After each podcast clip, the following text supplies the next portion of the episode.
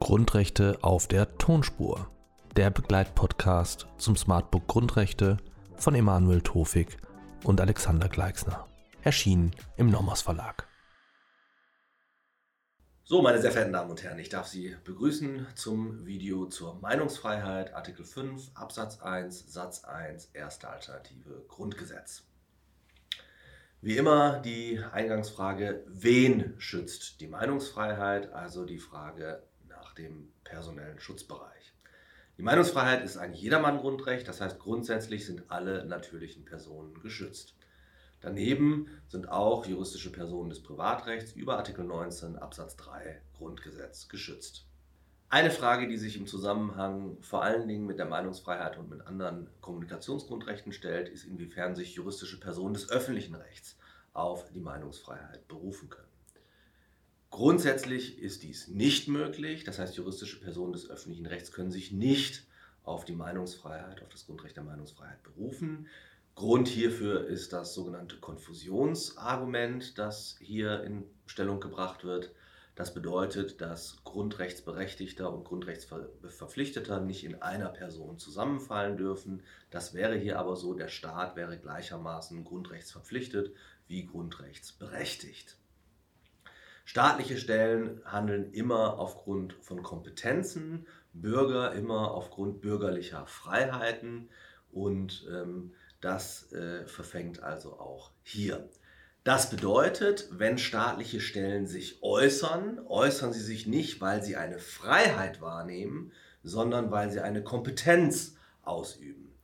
Etwa ähm, das Rede- oder Fragerecht der Bundestagsabgeordneten, das sich aus Artikel 38 Absatz 1 Satz 2 Grundgesetz ergibt, fällt in diese Kategorie der Kompetenzwahrnehmung, nicht der Freiheitswahrnehmung. Eine Ausnahme bilden Kirchen mit dem Status einer Körperschaft des öffentlichen Rechts. Hier ist die Rechtsform zwar der Sache nach juristische Person des öffentlichen Rechts, gleichzeitig sind die Religionsgemeinschaften aufgrund ihrer Sonderrolle, aufgrund ihres Schutzes, insbesondere durch Artikel 4 Grundgesetz, nicht in den Staatsaufbau eingegliedert. Deswegen ähm, üben sie keine Kompetenzen aus, sondern nehmen Freiheiten wahr und deswegen können sich Kirchen, auch wenn sie Status, den Status einer Körperschaft des öffentlichen Rechts haben, auf die Meinungsfreiheit berufen.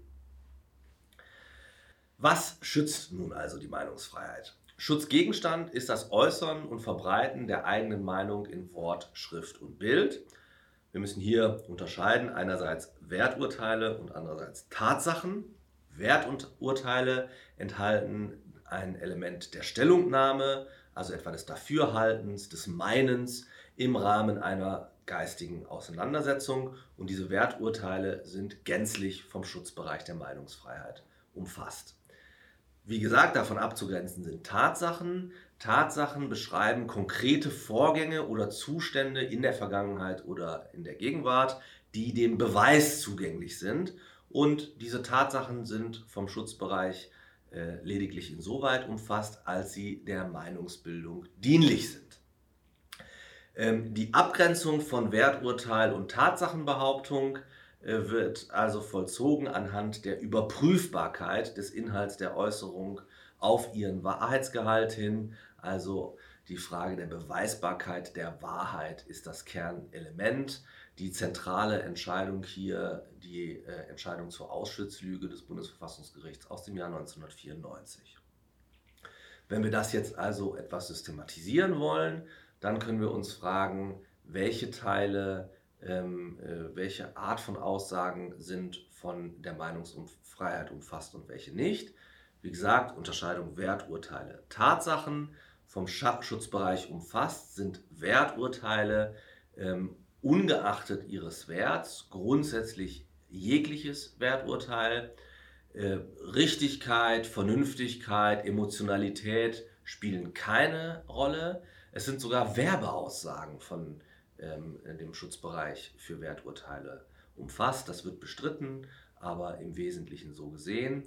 Auch scharfe oder überspitzte Äußerungen sind umfasst. Sogar Angriffe auf den Achtungsanspruch ähm, der Menschenwürde, Formalbeleidigungen, Schmähkritik sind vom Schutzbereich umfasst. Achtung, das heißt nicht, dass man das ähm, mit äh, Beruf, unter Berufung auf die Grundrechte immer darf. Wir prüfen das nur an einem späteren Zeitpunkt ähm, bei Eingriffen, bei verfassungsrechtlicher Rechtfertigung.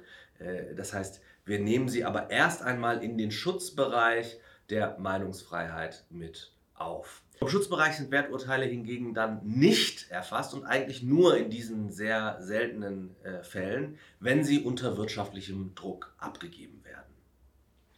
Wie sieht es auf der anderen Seite aus bei den Tatsachen?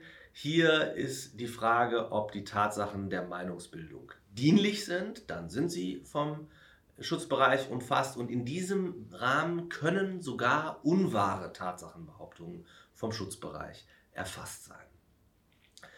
Vom Schutzbereich nicht erfasst sind unwahre Tatsachenbehauptungen allerdings dann, wenn es eine zumutbare Möglichkeit gab, die Unwahrheit zu erkennen oder wenn zum Zeitpunkt der Äußerung die Unwahrheit bereits unzweifelhaft, man könnte sagen objektiv, feststeht.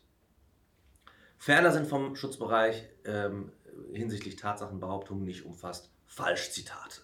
Was garantiert die Meinungsfreiheit darüber hinaus? Wir haben bisher gesprochen über die positive Schutzdimension.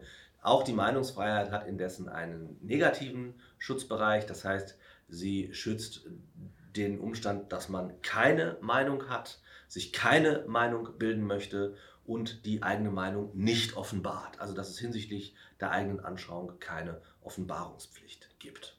Darüber hinaus schützt Artikel 5 die Meinungsfreiheit die Freiheit, Ort, Zeit und die Umstände der Äußerung zu bestimmen, also wann, wo, wie ich meine Meinung kundtue. Dem sind natürliche Grenzen gesetzt, also ich darf meine Meinung nicht mit Gewalt kundtun und ich darf keinen wirtschaftlichen Druck ausüben, wenn ich meine Meinung kundtue. Welchem Grundrecht unterfällt nun das Äußern von Meinungen auf Versammlungen? Also eine typische Form der Kundgabe der eigenen Meinung erfolgt auf Demonstrationen, auf öffentlichen Plätzen. Und die Frage, die sich hier stellt, ist, ist die Versammlungsfreiheit aus Artikel 8 Absatz 1 Grundgesetz einschlägig oder die Meinungsfreiheit aus Artikel 5 Absatz 1? Im Grundsatz kann man sagen, die Versammlungsfreiheit schützt das örtliche Zusammenkommen zur Erörterung und die Kommunikation sowie die Art und Weise der Durchführung der Versammlung. Dagegen schützt die Meinungsfreiheit aus Artikel 5 Absatz 1 Satz 1 erste Alternative den Inhalt und die Form von Meinungsäußerungen. Man kann hier die Schutzbereiche gegeneinander abgrenzen. Meinungsäußerungen auf Versammlungen unterfallen der Meinungsfreiheit, sodass auch deren Schranken, also die Schranken der Meinungsfreiheit für staatliche Eingriffe gelten. das Zusammenkommen zum Zwecke der gemeinsamen Meinungsäußerung hingegen unterfällt dem Schutzbereich des Artikel 8 Absatz 1 Grundgesetz. Die Grundrechte sind also in diesen Fällen eng miteinander verknüpft. Was sind nun die Eingriffe in die Meinungsfreiheit? Wie Sie wissen und wie in einem anderen Video ausführlich erörtert wird, unterscheiden wir unterschiedliche Eingriffsbegriffe, hier insbesondere den klassischen und den modernen Eingriffsbegriff. Äh, beim klassischen Eingriffsbegriff fallen einem Beispiele ein, wie das behördliche Verbot einer kritischen Äußerung, beispielsweise bezüglich der Politik des Bürgermeisters. Das wäre ein Eingriff, den wir mit dem klassischen Eingriffsbegriff zu fassen bekommen.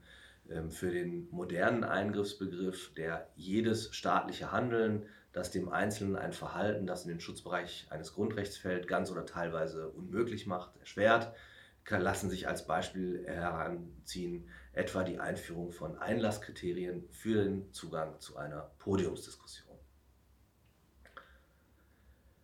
Das war es im Wesentlichen zur Meinungsfreiheit. Ich möchte noch einmal kurz zum Abschluss zusammenfassen. Wir haben über den Schutzbereich gesprochen. Persönlich handelt es sich um ein Jedermann-Grundrecht. Sachlich sind geschützt das Äußern und Verbreiten der eigenen Meinung in Wort, Schrift und Bild. Meinungsäußerung ähm, äh, schützt jegliche Werturteile.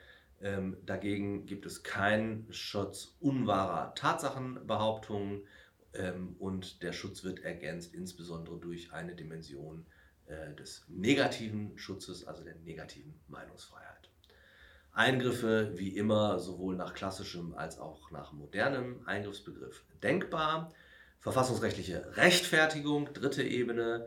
Schranken, ähm, hier als Schranken gelten die allgemeinen Gesetze nach Artikel 5 Absatz 2 Grundgesetz.